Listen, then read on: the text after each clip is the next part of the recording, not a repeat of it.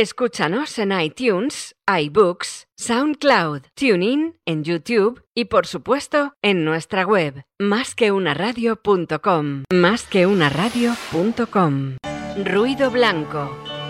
Alguien ha visto la explosión. Tu chute de economía. Solo la he sentido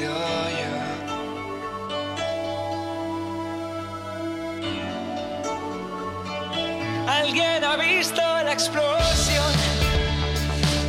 O solo la he sentido yo. ¿Quién tiene mi medicación? La dejé dentro de un cajón, me cura la inseguridad y me salva de la indecisión. Buenas tardes amigos, son las 6 de la tarde y esto es más que una radio, así que esto tiene que ser ruido blanco, el último ruido blanco al menos de la temporada y, no sé hasta cuándo. De momento el último ruido blanco. Eh, ha sido una noticia inesperada para, para todos, para mí también, pero bueno, pues así son las cosas y no voy a poder eh, realizar el programa debido a los cambios de la empresa. No voy a poder realizar el programa de ahora en adelante, pero ya sabéis todos que queda grabadísimo en Twitter, en vídeo, y queda además el podcast en iBox, en eh, iTunes y en Spotify. Y ahí están todos los 25 programas. Eh, tengo que desde aquí lo primero dar muchísimas gracias a Conchi Burgos. Conchi, ¿qué tal? Buenas tardes, María. ¿Qué de tal? retirada andamos. Bueno, y de cambios. Los cambios siempre son buenos, así que adelante, Seguro que adelante. sí. Y quiero dar las gracias a ti, quiero dar las gracias a Laura, que estará cuidando de Eduardo, su bebé, Sí. eh, y por supuesto a Luis, que ha sido la persona que me ha tendido la mano y me ha ofrecido todo, todos los medios, el apoyo, el ánimo, y ha sido un placer estar con, con todos vosotros. Incluso ahora en este último programa os podéis poner en contacto con, con nosotros en las redes sociales, en arroba más que una radio en, en Twitter, en eh, la página web más que una radio, en, ¿y en qué más, Conchi? El WhatsApp. en el WhatsApp, en el 648-550-456 o en el correo electrónico contenido arroba más que una radio punto com. Exactamente. Y hoy tenemos para, para empezar y para terminar, en Economía Informol, tenemos un autor súper especial, Israel Kirchner.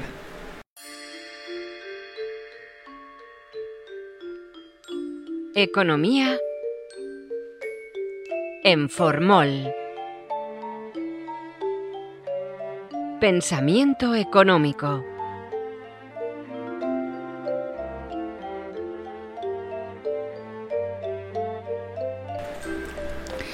Israel Kirchner es uno de los representantes eh, más famosos y por muchas razones, eh, con, razón, de la Escuela Austríaca de Economía. A mí es particularmente uno de los que más me, me atrae.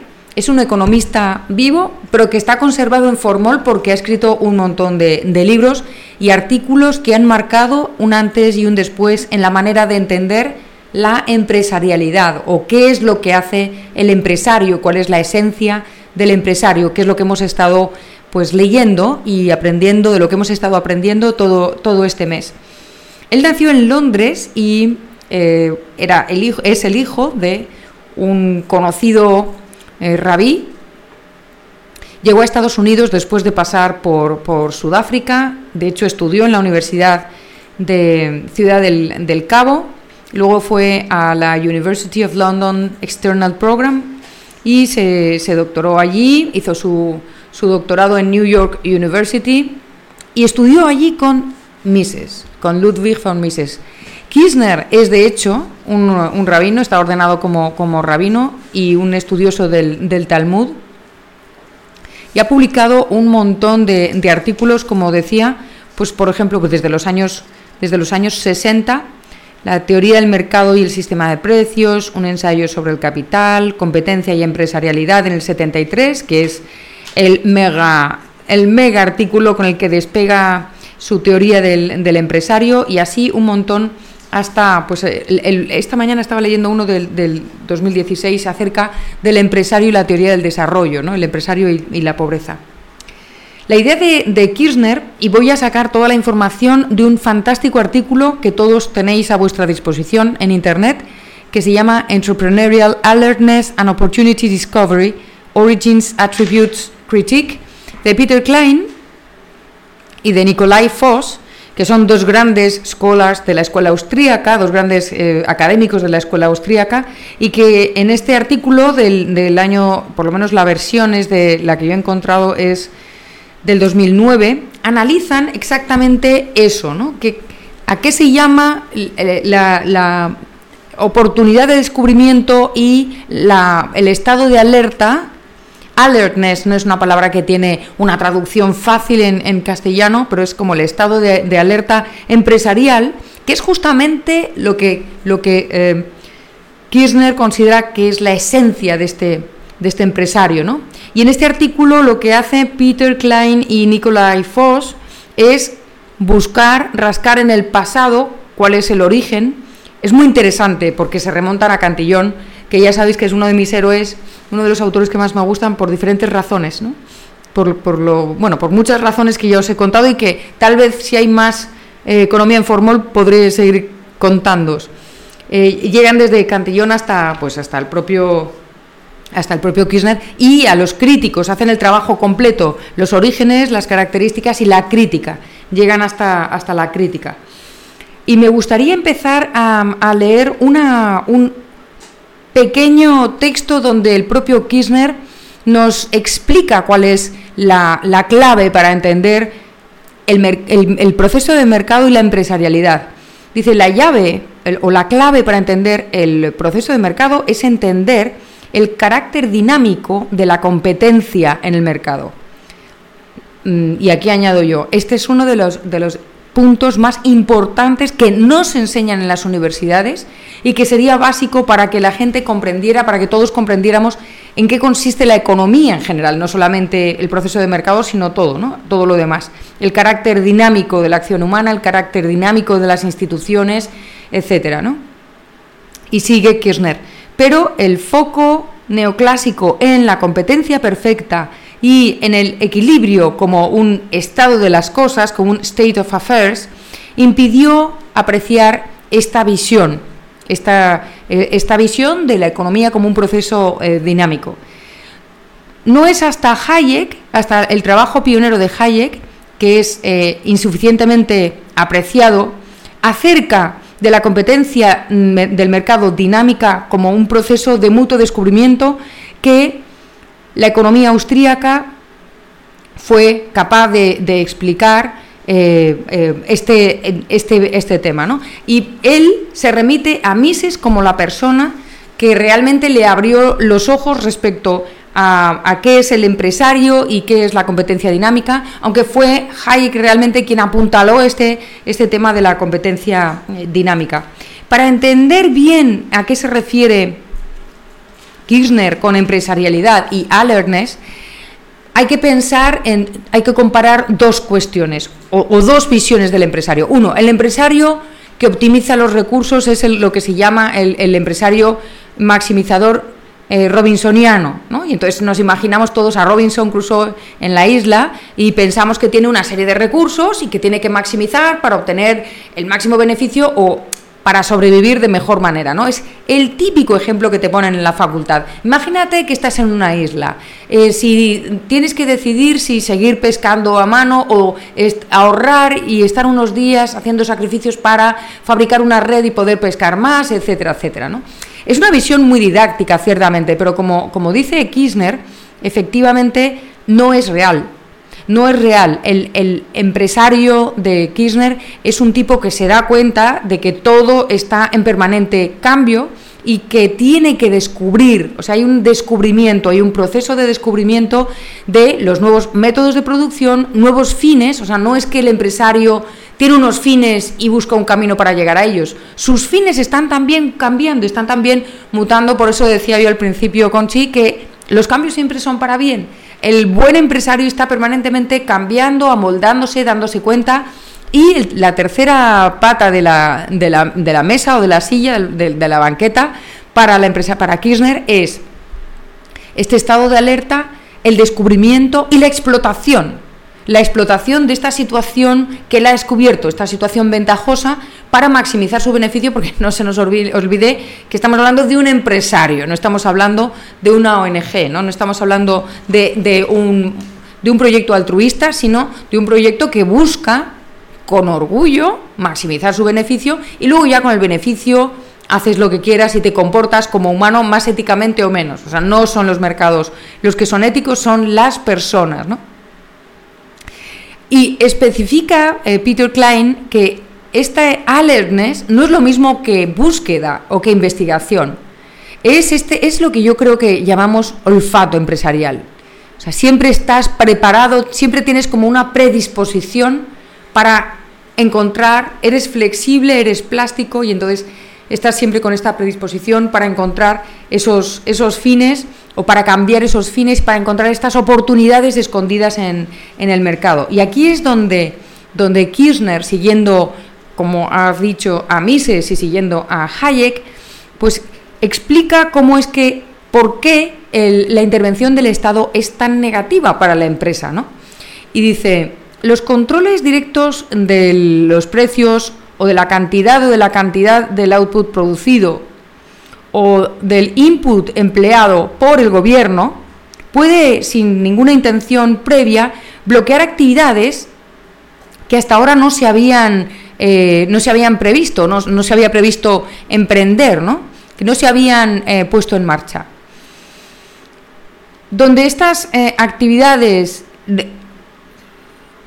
allí donde estas actividades llegan a ser actividades beneficiosas empresarialmente, es decir, que tienen eh, que se les puede sacar un beneficio empresarialmente, la probabilidad de que sean eh, descubiertas una vez que el Estado ha intervenido, pues disminuye. Es decir, sin necesariamente pretenderlo, eh, se ha distorsionado, se ha distorsionado hasta cierto punto el proceso de descubrimiento espontáneo del libre mercado. Es decir, el, Estado, el gobierno, que controla precios o que controla de alguna manera, sea promocionando, subvencionando o de cualquier forma, eh, que pretende dirigir las inversiones hacia un lado o las inversiones no solamente respecto a qué productos se producen, sino también qué energías se usan o qué eh, inputs vamos a usar o cuánto trabajo, etcétera. Cuando el gobierno interviene ahí, lo que está haciendo es distorsionar esta capacidad innata que tiene el, empresario, que no necesariamente tiene que ser el propietario del capital, al revés, esa propia alertness, esa, esa capacidad empresarial le lleva a encontrar los medios para financiar sus, sus proyectos sin quererlo, es decir, no le atribuye eh, cuernos, rabo y tridente al gobierno, como, como muchos liberales sí, sino, bueno, pues torpemente el gobierno va a distorsionar la capacidad empresarial para, para hacer estos descubrimientos que al final benefician a toda la sociedad, porque cuando un empresario tiene éxito, pues por supuesto que se beneficia a él, pero resulta que ofrece puestos de trabajo, eh, mejora la situación y abre puertas para que otros empresarios vayan allí tan, tan bien. ¿Qué te parece, Conchi?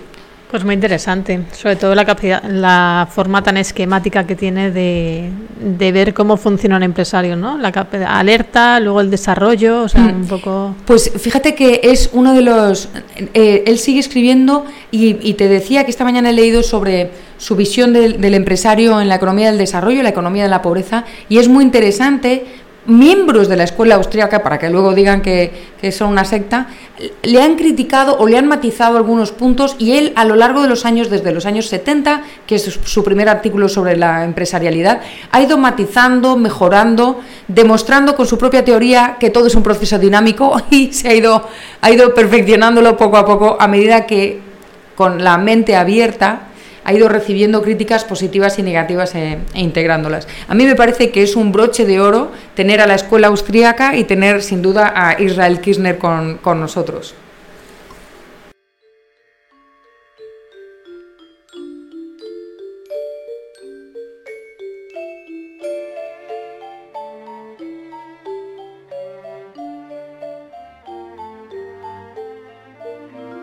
Antes de pasar a las canciones intencionales, Conchi, recuérdanos cómo es que se pueden poner en contacto nuestros amigos con, nosotros. Pues por Twitter en arroba más que una radio, en Instagram arroba más que una radio, en el WhatsApp en el 648-550-456 o en el correo electrónico en contenido arroba más que una radio.com. La canción de hoy se la dedicamos a Lesek Balcerovic y es The Wall por Stephen Wolf.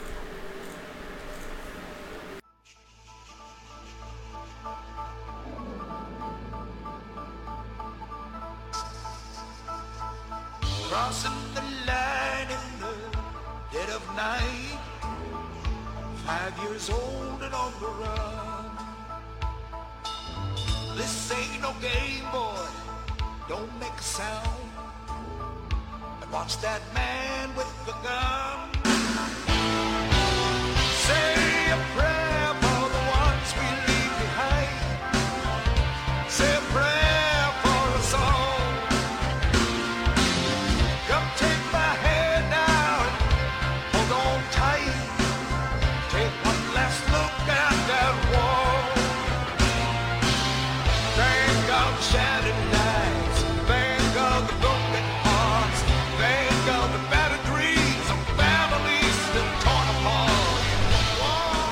Pues fíjate, Conchi, sabes que el, líder y alguno más de, Stephen Wolf, que es un grupo canadiense, resulta que es alemán. Y cuando cayó el muro de Berlín, escribió esta canción, The Wall, eh, para agradecer a todos aquellos que habían a lo largo de la historia colaborado eh, con la difusión de ideas, con la presión política, todos aquellos que murieron intentando cruzar el muro de Berlín. Les quería agradecer su esfuerzo en la lucha para la libertad. Y yo quiero dedicar esta canción a Leszek Balcerovic. He estado este lunes, esta mañana estaba en Milán, ¿qué te parece? a las 6 de la mañana salió el avión.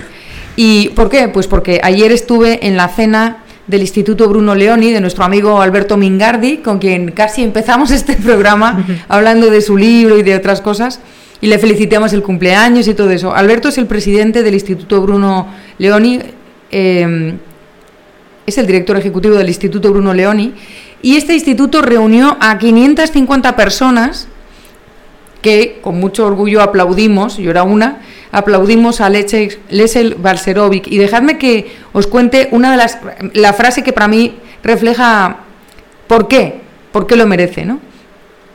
Alberto decía, bueno, pues hemos querido festejar la caída del muro de Berlín. Es, un, aniversario de los liberales y de todo aquel que, ama la libertad.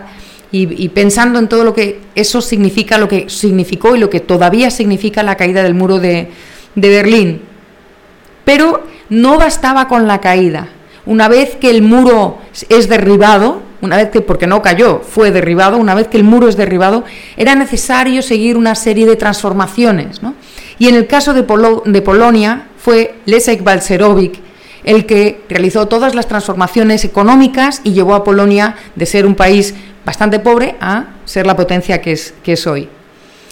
Y dice Alberto, lo queríamos eh, premiar tanto en calidad de reformador, tanto como activista, porque ahora mismo Leszek está batiéndose con, mucha, con, mucha, eh, con mucho coraje y mucha valentía contra eh, los liberticidas del gobierno de, su país. ¿no? Resulta que Polonia ahora mismo pues, eh, tiene un gobierno que no respeta el Estado de Derecho, la Unión Europea ya le da un toque, y Lesek, que participó en la creación de, una Polonia grande, pues resulta que, está ahora mismo eh, teniendo que defender todavía la libertad y es algo que me gustaría que todos recordemos que se nos puede ir entre las manos, porque como es un proceso dinámico, la acción humana, si no estamos vigilantes, si tenemos esta alertness empresarial eh, protegiendo la, libertad, pues, pues no hay nada que hacer. Me gustaría, Conchi, que eh, conectáramos ahora con José Venegas, porque vamos a hablar de un tema que tiene mucho que ver con todo lo que estamos hablando de, del ESEC. Pues vamos. en Twitter por Instagram. Suelo hablar de aquello que no sé. De cine, de moda, de arte o política. Es vital mi consideración. Y opino de que, opino de que, opino de que, opino de que, opino de que, opino de que, opino de que, opino de que, opino de que, opino de que, opino de que, opino de que, opino de que, opino de que, opino de que, opino de que, opino de que, opino de de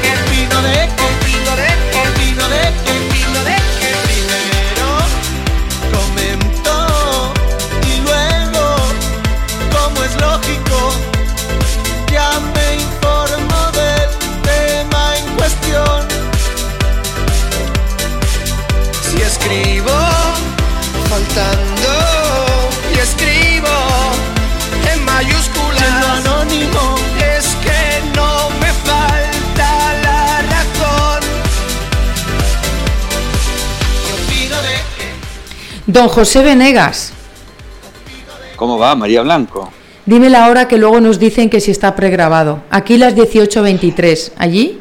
Acá, acá es las 18.21. Me preocupa porque hay dos minutos ahí que no sé cómo los vamos a justificar. hay algo extraño. Algo en el ambiente extraño. Mira, te quería que comentar en- en algo Venezuela también tienen- extraño en el ambiente de por aquí. ¿Cómo me Mira, eh, acabo de leer un artículo de Juan Ramón Rayo. Bueno, en realidad acabo, no. Eh, ya, primera mentira. No lo acabo de leer. Lo leí hace unos días. Eh, Juan Ramón escribía el día 15 de, de noviembre que las grandes empresas no pagan solo un 7,7% en impuestos. Es una de las grandes proclamas, dice él, que ha repetido de forma machacona Unidas Podemos a lo largo de la campaña electoral. Una afirmación que, como veremos, no es cierta. Entonces se dedica, como ya conoces como es Juan Ramón, eh, pues eh, por un lado está Podemos que exige, entre comillas, la justicia fiscal y dice que las empresas solamente pagan un 7,7% de, de impuestos. Y entonces Juan Ramón eh, resulta que hace los números y no le cuadran y explica por qué razones no es verdad que lo que hacen es pagar solamente un 7% eh, o un 7,7%, sino que pagan mucho más, ¿no? Y lo explica poniendo un ejemplo de una empresa, etcétera. No me interesa, me interesa mucho el tema económico porque soy economista y tú también, pero sobre todo me interesa este principio, ¿no? De es que Unidas Podemos o cualquier otro partido está repitiendo machaconamente una mentira y dale, dale, dale, dale. Y tú puedes ver ahora mismo en las redes sociales o en los discursos políticos o en los programas mm, amarillentos de cotilleo, del chisme, que se repite esta idea de es que las empresas no pagan, es que las grandes empresas pagan poquísimo. Cuando tienes gente como, como eh, Juan Ramón y muchos otros que explican que no es verdad. ¿Tú crees que es que necesitamos la mentira? ¿Somos adictos a la mentira? ¿Qué nos pasa? Bueno, yo creo que sí, eso está muy en la historia del ser humano, ¿no? Eh, la creación de la mitología, eh, que es una forma de ejercicio del poder. Crear, crear una mitología que esté, digamos, justificando lo que se va a hacer desde, el gobierno o de otro tipo de poder, la mentira diaria también, ¿no? Así que me parece que eso eh, es parte de nuestra historia. Lo que está pasando ahora es que se difunden con una velocidad impresionante y que estamos en una época donde todo el mundo quiere creer lo que confirma su creencia y no tiene ninguna capacidad, me parece a mí, de, revisarlo. Hay un- una persona desde México que estaba repartiendo una foto de un supuesto hermano de Evo Morales al que en un avión le estaban gritando, diciéndole que era ladrón, y es la foto de Carlos Zanini, que es un candidato a presidente, a vicepresidente con Daniel Scioli de la Argentina. Y esto la gente lo repite y lo encuentra y se entusiasma y, se va diseminando. Lo lamentable esto de, de que las empresas paguen solo un 7% de impuestos es que no sea cierto en realidad, ¿no? Porque la verdad es que parten de la base de una mentira que es la que le están preguntando al dato, ¿no? Porque yo creo que la mentira está primero y después se buscan el dato que la justifique. Eso Que es. es que estaríamos mejor si las empresas pagaran más impuestos y no que estaríamos peor. Entonces, el dato evita discutir la cuestión de fondo, que es, que es otra, porque está hecho para esconder una mentira. ¿no? Eh, ya en la pregunta, lo que se le pregunta al dato ya está mal. Eh, eh, yo tengo un problema con el tema de las mentiras. Es una de las razones por las que no voto. Están consentidas. O sea, las mentiras políticas son aceptables. Eh, yo creo que pocas personas aceptan que tus padres te mientan o que tus amigos te mientan o que tu pareja te mienta. Todos nos sentimos mal cuando nos mienten porque te engañan, te hacen sentir vulnerable, ¿no? Cuando una persona a la que aprecias, no tienes ni que quererle, con que le aprecies un poquito, pues te miente y te sientes mal. A mí cuando los alumnos me mienten, que no lo hacen porque eh, les doy suficiente confianza, bueno, pues me, sienta mal. Y ese es otro punto. ¿Por qué eh, nos mienten? Eh, yo, he mentido a mis padres a veces, lo reconozco, cuando era adolescente, y lo hacía porque eran demasiado rígidos y, yo creo que ellos ne- necesitaban que yo, para que yo desarrollara mi vida, pues les, les mintiera. A veces pienso, en términos económicos, porque tengo esta cabeza, que hay tanto oferta de mentiras como demanda de mentiras. Claro. Eh, de- políticas, económicas y de todo tipo. Y me interesan especialmente las, las eh, eh, políticas. Y la- las económicas también son interesantes, que es lo de Rayo. Pero las mentiras políticas me interesan mucho, porque me dicen mucho de qué sociedad eh, es en la que vivimos, qué tipo de mentiras demandamos las sociedades privilegiadas occidentales y a dónde nos llevan esas mentiras. Estoy pensando en Bolivia, en Argentina, en Venezuela, próximamente España, si tenemos al final eh, ministros comunistas. ¿Tú qué crees? ¿Qué tipo de mentiras demandamos? Eh, Yo creo que hay una ida y vuelta exactamente que además el que miente se miente también. Entonces es una hay una retroalimentación ahí. A mí me gusta mucho en esto el enfoque de Ayn Rand cuando pone tanto énfasis en la cuestión de la aceptación de la realidad. Uno puede intentar manipular a la realidad manipulando a otras personas, pero no directamente, no se manipula la realidad. O sea que siempre el desapego por las cosas como son implica la- el deseo de manejar a otra persona, ¿no? Y me parece que en la política eh, está esto muy, muy presente, justamente porque aquel que ejerce la mentira eh, tiene a su favor un aspecto de gratuidad, porque no las consecuencias no las paga directamente, sino que las paga el público, que a su vez, como decís, también demanda un poco de esa mentira. La gente no suele premiar al que viene con las malas noticias o al que eh, es muy franco. En la política se ve muy bien eso, ¿no? Eh, los analistas, genios políticos, los asesores políticos les dicen a sus candidatos que no vayan a decir tales y tales verdades. Entonces los candidatos terminan metiéndose en una bola de nieve de irrealidad y de mentira que a la larga lo lleva también a fracasar, ¿no? Porque yo creo que todo es una cuestión de corto y largo plazo. Imagino un político que quiera realmente hacer las cosas bien, que creo que todos al, inicio quieren eso y después se van metiendo en la cuestión del no reconocimiento de la realidad, que pueda decir, bueno, si, si a mí no me apoyan por decir las cosas como son, eh, ya no es mi responsabilidad, ¿no? Entonces ya la política deja de ser eh, un fin en sí mismo, pero creo que desgraciadamente estamos en una época particular porque hay una relación directa entre las mentiras del grupo y los individuos, que es una cosa que no sé si se ha visto antes, por la gran comunicación que tenemos a través de las redes sociales. Sí. A- Yo quería recapitular.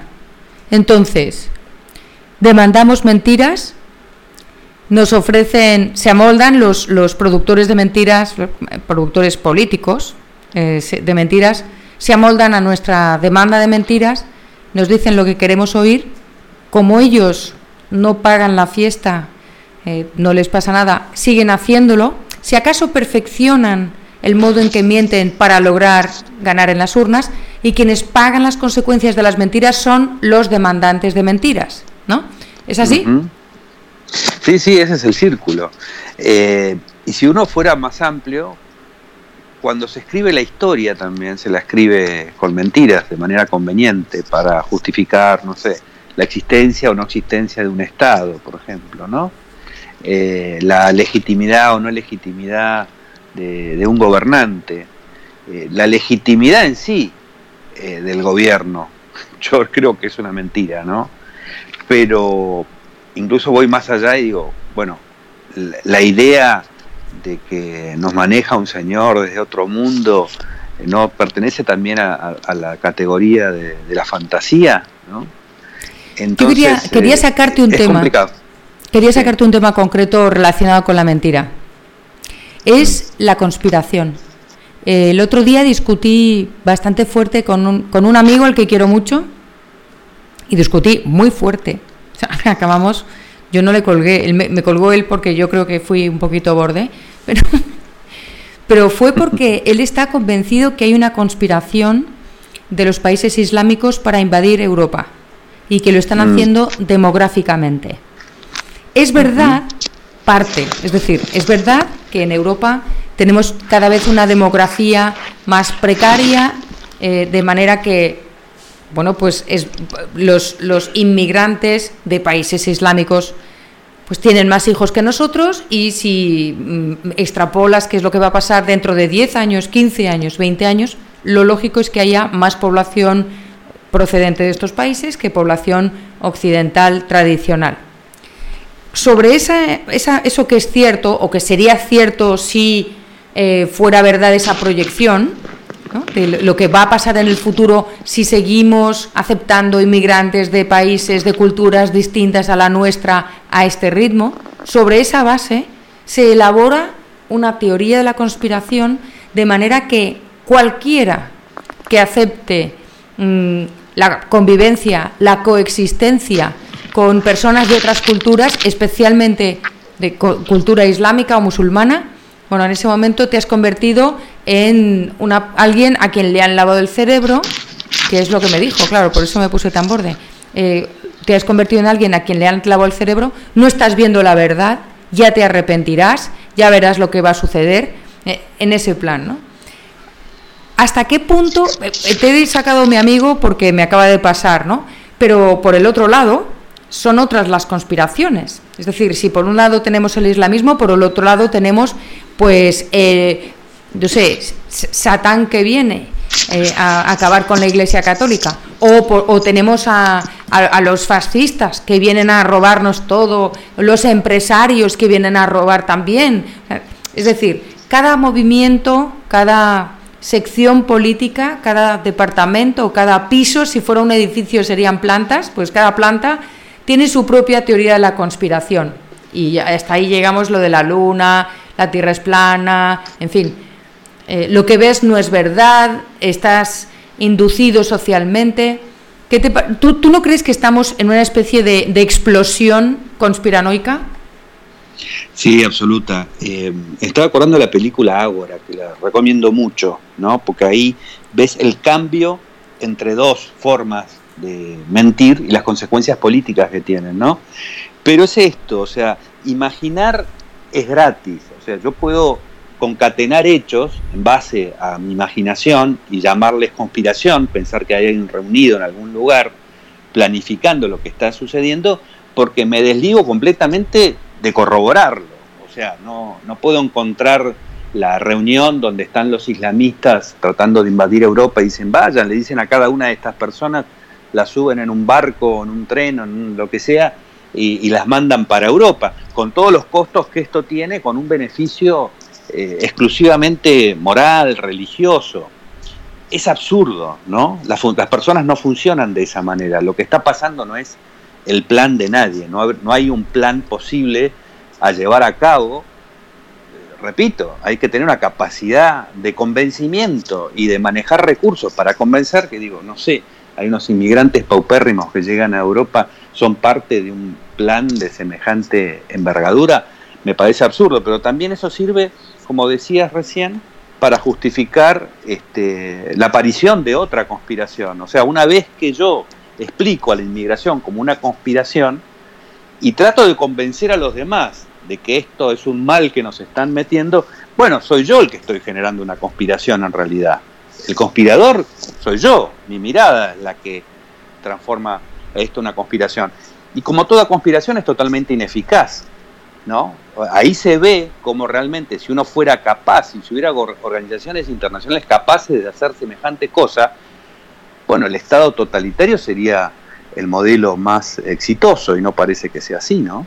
Y fíjate una cosa, en realidad todas las teorías conspiranoicas se basan en atribuir una intencionalidad. Hay un hecho que puede ser cierto y es el volumen de inmigrantes, etcétera, la diferente cultura y todo eso, pero de ahí atribuir una intencionalidad perniciosa a todo un grupo o a los mandamases de estos países, me, me parece, como tú dices, exagerado. Pero se te estaba oyendo hablar y estaba pensando, ¿quién sale beneficiado? O sea, al final, ¿quién está metiendo el cucharón en la olla? ¿Quién está saliendo beneficiado? Y yo creo que todas las conspiraciones llevan al miedo, ¿no? Hay un meme muy famoso eh, y un hashtag en Twitter que es hemos sido engañados, ¿no? Escrito mal, escrito con S, hemos sido, hemos sido engañados. Y es verdad que, aunque nos reímos, esa sensación de vulnerabilidad y de hacer el ridículo cuando te han engañado, incluso si te han hecho una broma y has picado, te sientes como, Dios, qué ridículo. el jugar con este ridículo lo que hace es que la gente trague con todo. Si tú le dices, hay una conspiración de moscas que vienen a invadir la Tierra y acabar con los humanos, la gente va a aceptar que tú acabes con todas las moscas o que tú pongas redes eh, por las calles para atrapar a las moscas o que haya que rociarse con cualquier tipo de potingue para que no te piquen las moscas. ¿no? ¿Quién sale ahí ganando? El que, el que domina esas redes y el que controla a esa población atemorizada. ¿no? Es un tipo de terrorismo. Sí, es que esa es la conspiración, ¿no? El que escribe el libro sobre la conspiración, el que dice que George Soros es el jefe, es como la reedición de la conspiración judía, lo de Soros, ¿no? El jefe de un movimiento que quiere corromper al mundo y llegar a un gobierno mundial y todo esto, ese es el que es un conspirador que tiene un público el cual manipula y que se ve. Yo no necesito otra prueba, ¿no? Para que me digan a mí que existe la sinarquía internacional, tengo que estar en la reunión ver cómo la sinarquía internacional distribuye las, creencias y, qué es lo que hace para difundir esa idea y cómo la gente se la compra. Pero una vez que veo el, libro, el video, la exposición, la conferencia, donde me están diciendo que estos son enemigos, ahí está la conspiración, ahí la estoy viendo el que dice que la NASA está interesada en que no sepamos que la Tierra es redonda, ¿no? Ese está conspirando, porque está tratando de meter esta idea que hace que la gente se asuste y él la pueda manejar, no sé, le pueda vender un libro o cualquiera que sea el fin eh, de, esa, de, esa, esa, digamos, acción. Pero ahí la estoy viendo, yo no, no necesito más pruebas. Ahí hay una conspiración que uno la ve en general el que esgrime la conspiración es el que la está llevando a cabo. Así es. Y tenemos que acabar. Yo sé que tú y yo vamos a seguir conspirando por, años, por muchos más años. No será tal vez en más que una radio, pero será en otros sitios. Yo animo a que todo el mundo ponga tu programa, esta lengua es mía, que es muy tuya. y aquí me tienes para cualquier cosa. Seguimos en contacto y te quiero agradecer tu generosidad eh, con la que has colaborado con nosotros en eh, Ruido Blanco, en estos 25 programas. Ha sido un enorme placer, María. Te deseo mucha suerte y por supuesto que seguimos en contacto. Haremos grandes cosas en el futuro. Conspiraremos, conspiraremos. Un abrazo, José. Un beso grande. Chao, chao. Y a mí solamente me queda, solamente me queda despedirme. Hasta siempre eh, quiero dar las gracias otra vez a Conchi, a Laura, a Luis y a todos los que me habéis seguido de una manera o de otra. Eh, insisto que queda todo, todo queda eh, virtualmente en los podcasts que se han subido a Spotify. Los que no se han subido a Spotify están en, en iVoox y están en iTunes y están en la página, además que una radio que va a seguir. Ruido Blanco va a seguir ahí. Y están los vídeos en Twitter y todavía podéis escribirme para decirme adiós. ¿A dónde? ¿A dónde, Conchi? Pues en Twitter, en, arro en arroba más que una radio, al correo electrónico, contenido arroba más que una radio.com, al WhatsApp, al 648-550-456 o en Instagram, en arroba más que una radio. Y además me tenéis directamente en arroba godivaciones en Twitter, arroba godivaciones en Instagram y en Facebook estoy como María Blanco nada más. Eh, os doy las gracias desde aquí, para mí ha sido un auténtico placer y un honor tener esta oportunidad y os, os deseo lo mejor eh, con 21 y cabeza abajo, que es como me he quedado yo. Un abrazo a todos.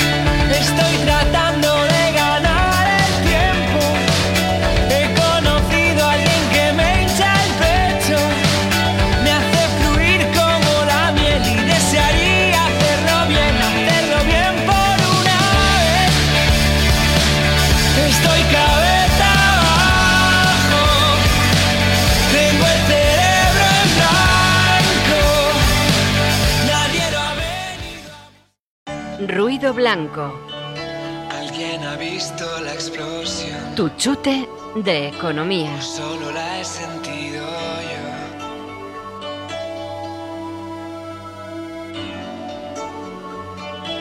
¿Alguien ha visto la explosión? ¿O solo